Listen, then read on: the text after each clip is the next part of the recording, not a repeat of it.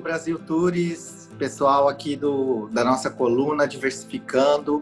Vocês devem estar estranhando não ver o Paulo e a Luane aqui hoje, mas é, eu sou o Alex Bernardes, sou diretor comercial da revista Viager e diretor também do Fórum de Turismo LGBT. São dois produtos aqui da nossa editora que compõem ah, o guarda-chuva de produtos, o leque de produtos que a nossa editora tem, além do Brasil Tours. É, e a gente naquele anseio de trazer essa novidade, de falar sobre diversidade e inclusão aqui no nosso canal, nosso, nosso, na nossa coluna Diversificando, a gente acabou pulando algumas etapas e hoje a gente quer corrigir esse errinho e a gente gostaria de trazer para vocês e contar uma história, é, um pouquinho da história do Paulo Amorim e da Luane Faustino, que são esses dois colunistas maravilhosos aqui do Jornal Brasil Tours. É, vou chamar a Luane e o Paulo agora para entrar nessa, nesse bate-papo com a gente, para vocês conhecerem um pouquinho do perfil de cada um deles. Oi, Luane, boa tarde. Paulo, tudo bem? Olá! Você Oi! É terrível, você já está no nosso lugar aí, gente. Ah, já roubei. Ficar de tá... olho, Paulo. É, começou sou... super bem. É. Eu sou metida a estrela, né? Vocês sabem, né? Continua fazendo amor, voluntários, etc. Gente, paz. Não, tudo bem. Aqui tem espaço para todo mundo brilhar. E eu só vou brilhar hoje e depois é, é, continua na mão de vocês.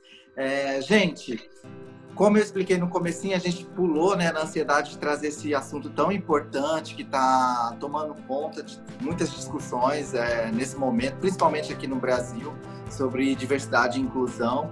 A gente acabou é, pulando a etapa de apresentar vocês para os nossos leitores, as, o pessoal que acompanha a nossa página aqui no Brasil Tours. E, e, eu queria começar contando um pouquinho da história de vocês. Eu queria saber do Paulo. É, vocês têm origens totalmente diferentes, né? Paulo, onde que você é? Vamos começar por você. Eu, eu adoro contar essa história, né? Toda vez que eu, a pessoa descobre de onde eu sou, primeiro ela fala assim: Nossa, sabe, tipo um ET? Tá vendo um ET a primeira vez. E a segunda coisa que a pessoa fala quando ela me conhece é: Nossa, é a primeira pessoa de lá que eu conheço. Eu nasci em Boa Vista, capital do estado de Roraima, sendo que Roraima é a sigla RR, não RO. E para quem ainda não conhece muito de mapa, o Roraima está, é o estado que está mais ao extremo norte, né? Então eu tô lá em cima ali. Então eu nasci lá. Tá, e então você é um roraimense? Assim roraimense. Ou macuxi. Roraimense. A gente fala lá também, é, dos dois. Queria pedir desculpa, mas Ma... minha voz hoje tá difícil mesmo, viu? Não, tá tranquilo, tá dando pra, pra te entender muito bem. É, o Luan, e você? Conta pra gente um pouquinho, da onde que você é, suas origens. Ó, eu sou paulistana, mas também tenho uma coisa especial, que de São Paulo, eu não sou, eu nasci em São Paulo capital, mas eu fui criada em Osasco, osasquense. Então quem é de São Paulo fala muito de Oz. É, a cidade de Oz, que é conhecida pelo cachorro quente, excesso de pombas. Então não é São Paulo que veio de um lugar assim muito é, diferente, tá? Exótico. Exato, eu de Osasco também, tá? Ai, que legal. Então é paulistana, né? Paulistana da Gema. É muito difícil a gente encontrar um paulistano em São Paulo. Gente, muito prazer, uma paulistana da Gema aqui. São Paulo é uma cidade muito é uma cidade multicultural, né? Ela é cosmopolita, podemos dizer assim. É, eu também não sou de São Paulo, eu sou do Mato Grosso do Sul e eu também sofro essa mesma reação que o Paulo falou, que todo mundo, quando eu falo que eu sou do Mato Grosso do Sul, as ah, pessoas mas não imaginam... é Roraima, não, certeza, gente. Não, Roraima. não, não é Roraima, porque... Eu acho que Roraima, aqui... se eu fosse do Acre, eu seria, seria mais zoado, mas eu acho que tem aí um pouco de... Ai, Xenofobismo. É. Gente, conta pra mim como é que foi a adolescência de vocês. Onde que vocês estudaram? Luane, a gente começa por você. Qual que é a sua é... formação? Bem, é... eu sou formada em Relações Internacionais. Então, naquela coisa de adolescente, eu tinha todas as dúvidas que um adolescente pode ter. A única certeza que eu tinha é que eu queria explorar o mundo. Então, nas, nas procuras aí, eu me encontrei no curso de Relações Internacionais, que é um curso super multidisciplinar. E, e daí, durante o meu trajeto uh, profissional, eu me especia... eu vi que eu amava eventos, então eu me especializei em eventos em Chicago, é, em Applied and Convention em Chicago. E daí depois, quando eu voltei, eu fiz é, marketing na FGV. Explica pra gente o que é applied meeting e, e tudo isso aí difícil pra nossa audiência poder entender também. A portuguesa isso aí pra gente, a brasileira isso aí pra gente. Sorry. Foi um, foi um curso de organização de eventos mesmo, é, no, numa universidade lá em Chicago. Foi até uma surpresa, eu adoro contar essa história. Porque, assim, geralmente as pessoas falam, ah, eu estudei em Chicago, super chique e tal. Eu não, fui brasileira mesmo, para ser au pair, para cuidar de criança e fui para fazer inglês. Quando eu cheguei lá para fazer o, o, a prova, para ver qual nível de inglês que eu ia cair, o reitor da universidade me chamou e falou assim: Cara, você tirou a mesma média, porque você fazia o vestibular lá. Você tirou a mesma média dos americanos. Você não quer fazer um curso? Aí eu falei, não, deve estar alguma coisa de errado. Posso ver de novo a minha prova para ver se sou eu? Não, é você mesma. E daí eu tive essa, essa surpresa que eu consegui fazer um curso mesmo de especialização que era de organização de eventos. Fiz um TCC com organização de eventos e tudo mais. Olha que bacana, que chique. De Osasco para Chicago, muito chique. Parabéns, Luane. Então, Paulo, e conta pra gente da é, você, qual que é a sua... É, eu, eu acho que o que é legal falar, eu nunca estudei em escola particular na minha vida. Eu estudei escola pública a vida inteira. Isso é... Então, assim, desde a escola do meu... Da pré-escola que a gente tinha, eu estudei em escola pública. É, eu me formei no ensino médio, ensino fundamental, escola pública, ensino médio, escola pública, universidade eu fiz federal, eu fiz administração de empresas, na Universidade Federal de Roraima, pública também. Então, assim, é, eu tenho que agradecer aí a, a, aos impostos, sim, porque toda a minha formação ela é pública, né? Eu nunca desembolsei dinheiro para parte da educação básica, né? O que me dá um orgulho, né? Porque pelo menos eu, eu tive acesso a isso, né? Sim, Isso é claro. super importante falar, né? É. Porque, assim, geralmente a gente fala muito sobre educação, a gente fala o que está ali no currículo. E hoje, com diversidade e inclusão, o que a gente tem discutido muito é o quanto a gente tem que tirar as barreiras dos processos seletivos para dar oportunidade para todos e todas, né? Eu sou uma negra que eu falo que eu sou a exceção do Brasil, porque em casa nós tínhamos todas as dificuldades do mundo, mas o estudar em escola particular sempre foi uma prioridade para minha mãe. Então, eu lembro, assim, de eu ir de anos e anos com uniforme rasgado, com tênis rasgado, mas eu ia no melhor colégio para se estudar em Osasco, sabe? Assim, então... Eu, eu exatamente eu vivi... o oposto, viu, Lu? Isso. É, eu, mas, então... assim, mas, olha só, o oposto, assim, até a sexta série eu estudava sempre no, no colégio do bairro. Então, assim, vou contar uma história para vocês. Quando eu era... É... Tinha uma época que a gente tinha uniforme, mas não era obrigatório o uniforme. Eu estava acho que na terceira série. E aí a professora inteligente resolveu fazer um passeio, se a professora estiver vendo, gente. É, ela resolveu fazer um passeio com as crianças e eu não tinha uniforme. Eu era uns dois que não tinha na sala. Eu não fui, eu não pude ir pro passeio. Eu voltei para casa chorando, porque minha mãe não tinha condição de comprar. Olha o programa de inclusão lá. Eu carrego o trauma até hoje, menino, desse passeio. Eu ter que fazer um dia lá porque eu nunca vou esquecer, porque eu não tinha. Eu quis perguntar essa questão da escolaridade de vocês, não é nem para destrinchar o currículo, mas eu queria entender um pouquinho como foi a infância de vocês e adolescência na escola. Tendo a Luane como uma mulher, uma menina negra que tem a experiência de ter estudado numa escola em Chicago. A gente tem um problema, essa questão racial muito forte nos Estados Unidos. Eu queria entender como é que foi essa sua experiência de ter estudado lá, Luane. Então, não só lá, sabe? É, no, no, Brasil, eu comecei a entender sobre as diferenças raciais, na verdade, na escola, porque eu sempre, como eu sempre estudei em escola particular, eu sempre fui a única negra em todas as escolas que eu passei. Então, é, e então era, era muito louco, porque assim, eu sofria racismo na escola. A gente fala assim, ah, criança é boa, criança não sei o que lá, tal. Não é verdade, criança pode ser muito má. porque eu passei por um processo assim, eu estudava num colégio que era católico e que as crianças me batiam na hora do intervalo e as freiras falavam assim, para você não apanhar, passa, passa o intervalo na capela. Então, a, praticamente a minha infância inteira, eu comia o meu lanchinho na capela para não apanhar das crianças, porque eu era a única criança negra lá.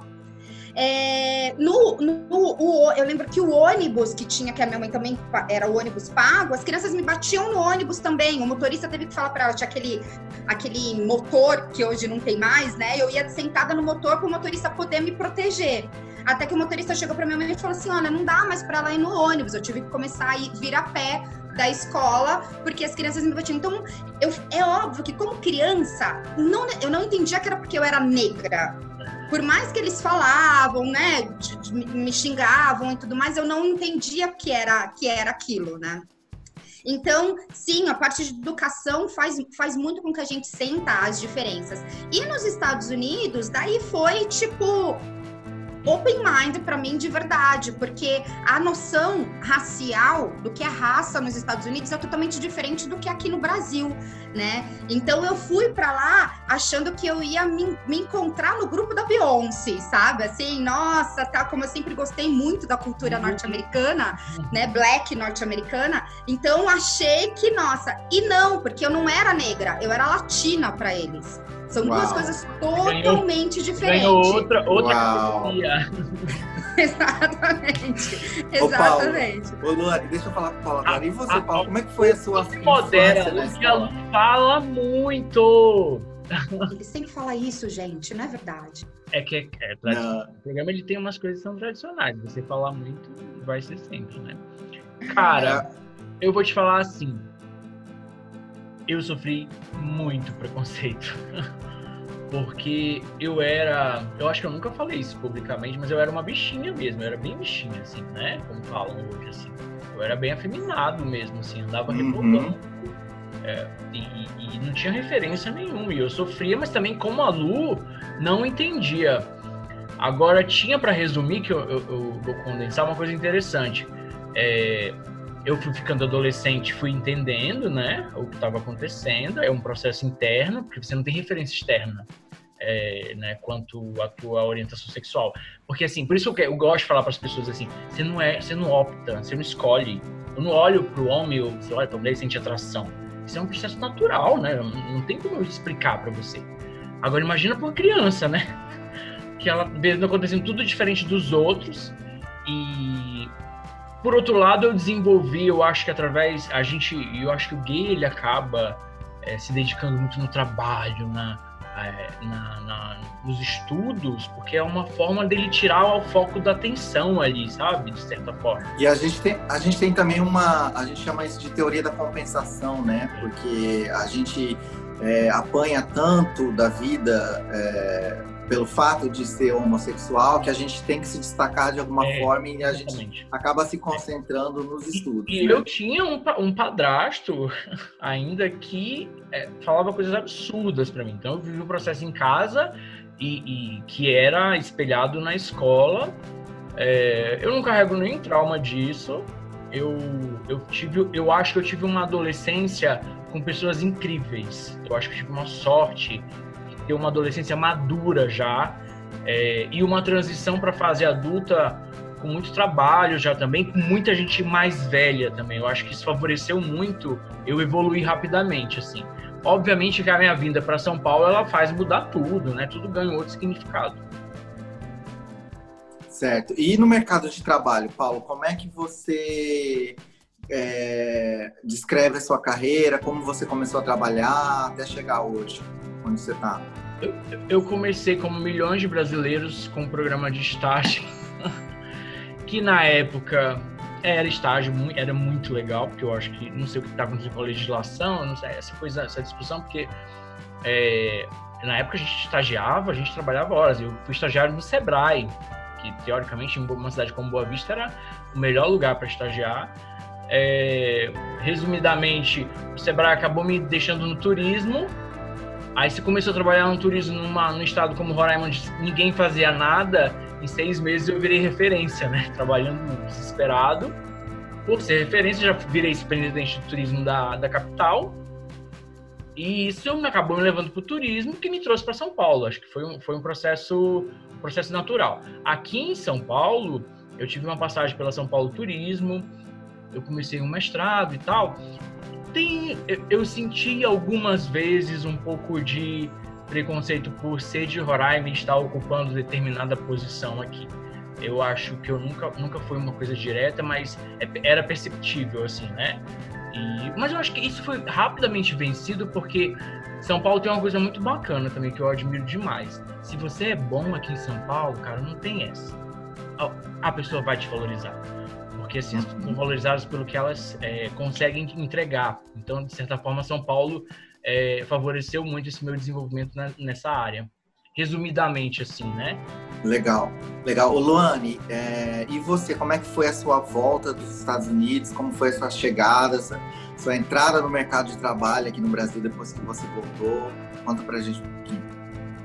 Na verdade, eu entrei no mercado de trabalho antes até de ir para os Estados Unidos, porque foi como eu falei, o meu foi sofrido, não foi o papai e a mamãe que pagaram um intercâmbio. Então eu fui velha para os Estados Unidos, né? Eu fui com 25 anos, então eu já tinha entrado no mercado de trabalho depois que eu terminei a faculdade que eu fui para lá. E como a minha faculdade, como eu falei, Relações Internacionais é interdisciplinar, eu trabalhei em muitas áreas. Não só por causa disso, mas porque eu precisava trabalhar para pagar a faculdade. Então, sempre me joguei. E daí eu falo que a, minha primeira experiência trabalhando, eu comecei a trabalhar numa multinacional farmacêutica que era considerada uma das melhores para se trabalhar no, no Brasil por causa do meu inglês. E eu lembro do meu primeiro dia de trabalho que o meu chefe virou para mim e falou assim: Olha, você reparou que te, te pediram para refazer o teste de inglês? Eu falei assim, eu tinha achado estranho mesmo, porque tinha sido um, um, teste de inglês bem parrudo, sabe? De dois dias, assim. E pediram para eu refazer o teste, achei estranho, refiz. Aí ele falou assim, então, é porque depois da entrevista, é, eu achei estranho, porque assim, eu nunca contratei uma pessoa negra que não fosse para limpeza ou para segurança. Essa é a primeira vez que eu tô contratando uma pessoa negra para um cargo administrativo. Mas não teve jeito, você foi a melhor mesmo, então eu tô te dando essa oportunidade, mas por favor, não faz nada de errado. Então, essa foi a minha primeira experiência no mercado de trabalho. E daí, de novo, né? Na época eu não achei que era racismo, nada. Eu falei, nossa, que super oportunidade, como eu sou sortuda e tudo mais, né? E bola pra frente. A partir daí, comecei a trabalhar em várias outras empresas uh, no, de setores diferentes, DHL, Nike, né? Fui trilhando várias áreas. E só que eu sempre acabei indo para gestora de eventos. Eu acabava organizando evento dentro das corporações, independente da cadeira que eu estava. E daí que eu me encontrei realmente na área de eventos, vi que era o que eu adorava fazer. Quando eu fui para os Estados Unidos, me especializei em eventos e daí voltei. Trabalhei numa promotora de feiras, é, trabalhei na, na Lagev por um tempo e fui para o mercado de turismo, de marketing de destinos, que foi um, uma área que eu amei muito. Nos meus 12 últimos anos, trabalhei com é, Conventions and Visitors Bureaus promovendo destinos no Brasil. Na, na, verdade, o Convention Bureau de São Paulo foi antes da Lagev, Alex. Foi antes da Foi Isso mesmo. Foi. Isso, isso mesmo. É. Eu trabalhei na, no Convention Bureau de São Paulo. A Lagev, ela estava no Convention Bureau de São Paulo. É... é... isso que eu ia perguntar agora. Vocês então se conheceram na Lagev. Paulo, você teve uma passagem pela Lagev também, né? Uma passagem básica de quatro anos. Fez muita coisa lá, né? Como foi é. sua experiência dentro da Lagev, Paulo? Você sabe que difere... E aí sim, eu acho que Olha como que louco, né? Porque se a Luane teve toda essa, essa carregou essa, essa coisa do preconceito, eu na São Paulo Turismo, depois na Alagev, era um ambiente completamente é, é, é, inclusivo nesse sentido, né? Eu era quem eu era, eu era casado, eu, então assim, eu, era uma vida nova para mim também, assim, porque eu não tinha, não tinha que esconder, não tinha nada, eu podia ser quem eu era. É muito louco. E eu vou encontrar a Luane porque eu vou tirar a Luane do convention e contratar a Luane para uma posição na Alagev. E aí a gente se encontra. É, acontece. E aí nasce, é, nasce esse casamento maravilhoso até chegar na nossa coluna A, a gente se encontrou num Starbucks da Avenida Paulista, ali perto da Gazeta. E a gente se encontrou ali para uma primeira reunião, umas 5 horas, 6 horas da tarde, tinha que ser fora do horário de trabalho é, num dia desses aí. E ela tava com o cabelo comprido, eu nunca esqueço, linda, maravilhosa. E quando ela começou a falar, eu falei, cara, é essa menina, gente. Meu Deus do céu, eu preciso muito da ajuda dela. E assim foi. Bom, gente, que história maravilhosa de vocês. Assim, a gente tá tem a experiência da Luane, toda essa, essa carga que ela traz com ela sobre é, as dificuldades de ser uma mulher, de ser negra, de se destacar no mercado de trabalho. A gente tem o Paulo também com a sexualidade dele, a dificuldade na adolescência, na infância, na escola em Roraima. Foi, é uma realidade de muitos brasileiros, vamos dizer aí, tipo, grande maioria da população que faz parte dessas minorias passa por todos esses traumas, essas dificuldades. Uau, gente, que história incrível de vocês dois, quanta bagagem vocês trazem para a gente. É, não vejo duas pessoas mais capazes para poder trazer para a gente aqui no Brasil Tours essa pauta sobre diversidade e inclusão, levando em consideração a toda essa carga histórica da vida de vocês. A Luane sendo uma mulher negra, é, podemos dizer da periferia de São Paulo, é, que foi estudar nos Estados Unidos, venceu todas essas barreiras. O Paulo também saiu lá de Roraima. É, a gente, o Brasil é muito grande, às vezes a gente nem se lembra desses estados, Roraima, Amapá. Mato Aliás, o povo é bem ruim de geografia para cá mesmo, viu? É Mato Grosso do Sul, que também é meu estado. E agora eu queria saber de vocês. É... Por que essa necessidade de, de, de, de, de trazer é, essa pauta para dentro do turismo? Quem pode responder para a gente sobre isso? Ladies first. É, bem, uh, nós começamos a conversar sobre uma inquietação que era justamente transformar um setor que a gente ama muito em um setor mais inclusivo. Então, nós temos visto muitos movimentos em vários setores, em várias empresas, mas na, no nosso setor nós não víamos esse movimento. E o, uma coisa que eu e o Paulo nós temos em comum é ser mão na massa. Então, nós falamos o quanto, o quanto vale a gente conversar sobre isso e não fazer alguma coisa para transformar. Vamos colocar uma sementinha, vamos fazer a nossa parte para que as próximas gerações não passem pelas barreiras que nós passamos. Né? Então veio daí dessa, dessa vontade de transformar, é, começar a conversar sobre esse tema uh, nessa, nesse canal tão importante que é Brasil Tours.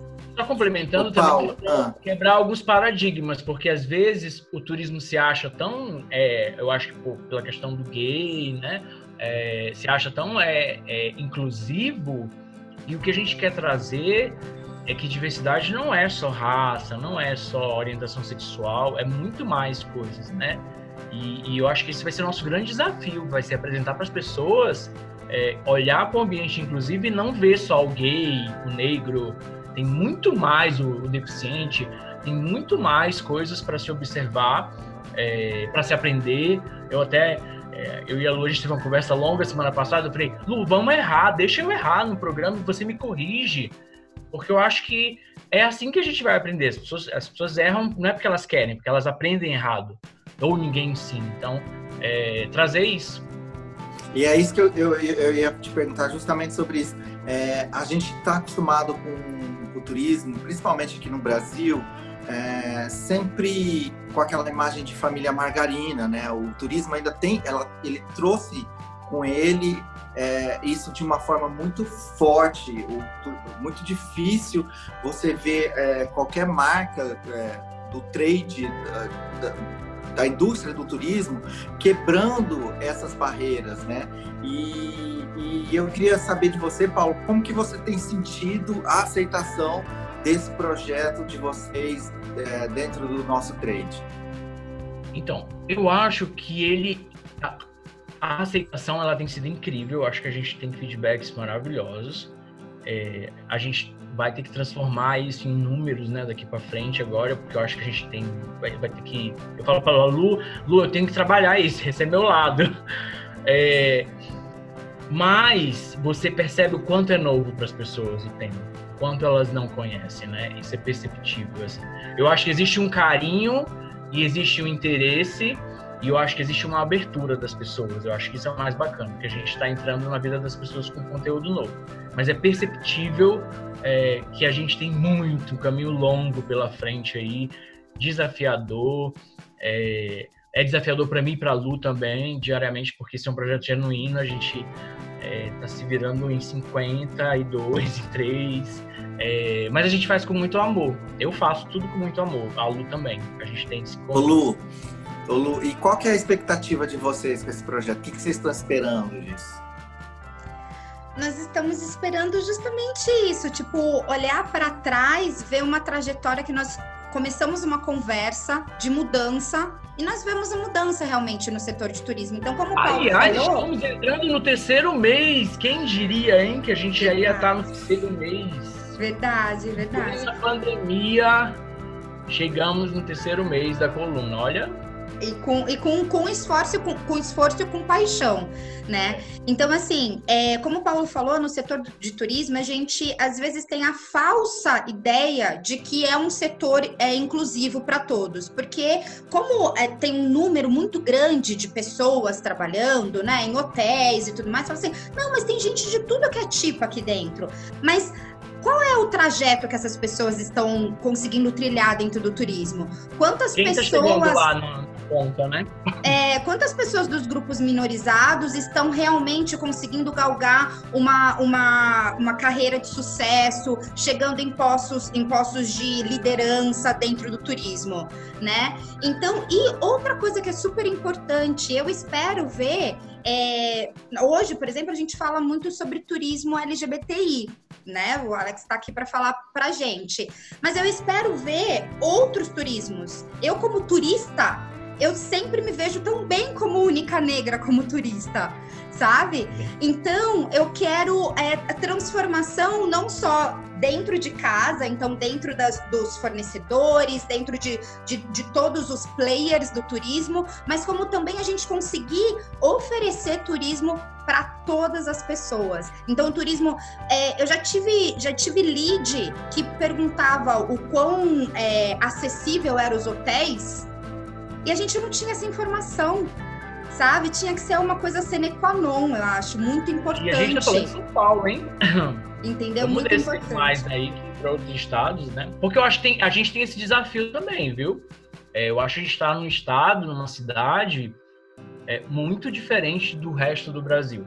Porque o Brasil é formado de vários Brasis.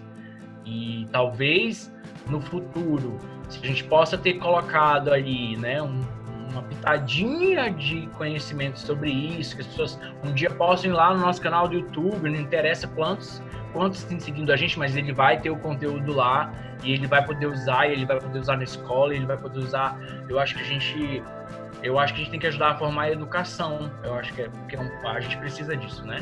E é um ganha-ganha. Né?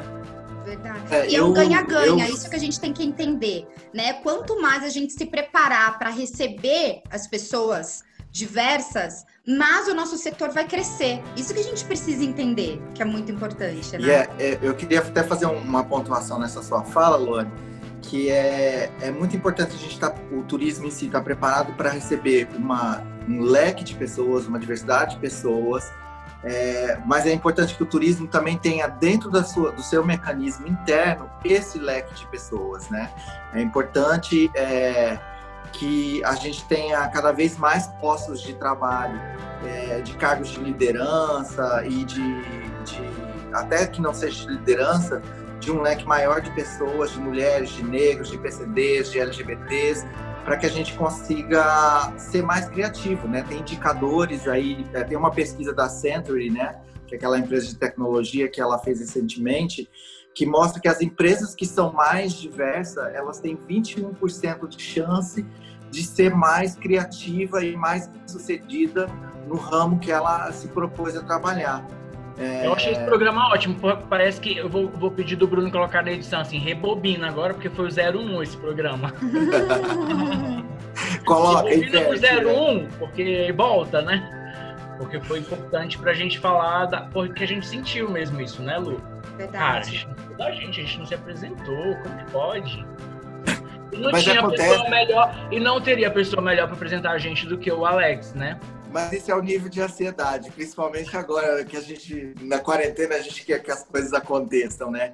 E, e tem um outro, um outro número que eu achei super interessante dessa pesquisa, é que os, os colaboradores, quando sentem que a empresa ela é inclusiva, ele se engaja muito mais com a empresa, muito ele mais. veste muito mais a camisa da empresa. Então, né?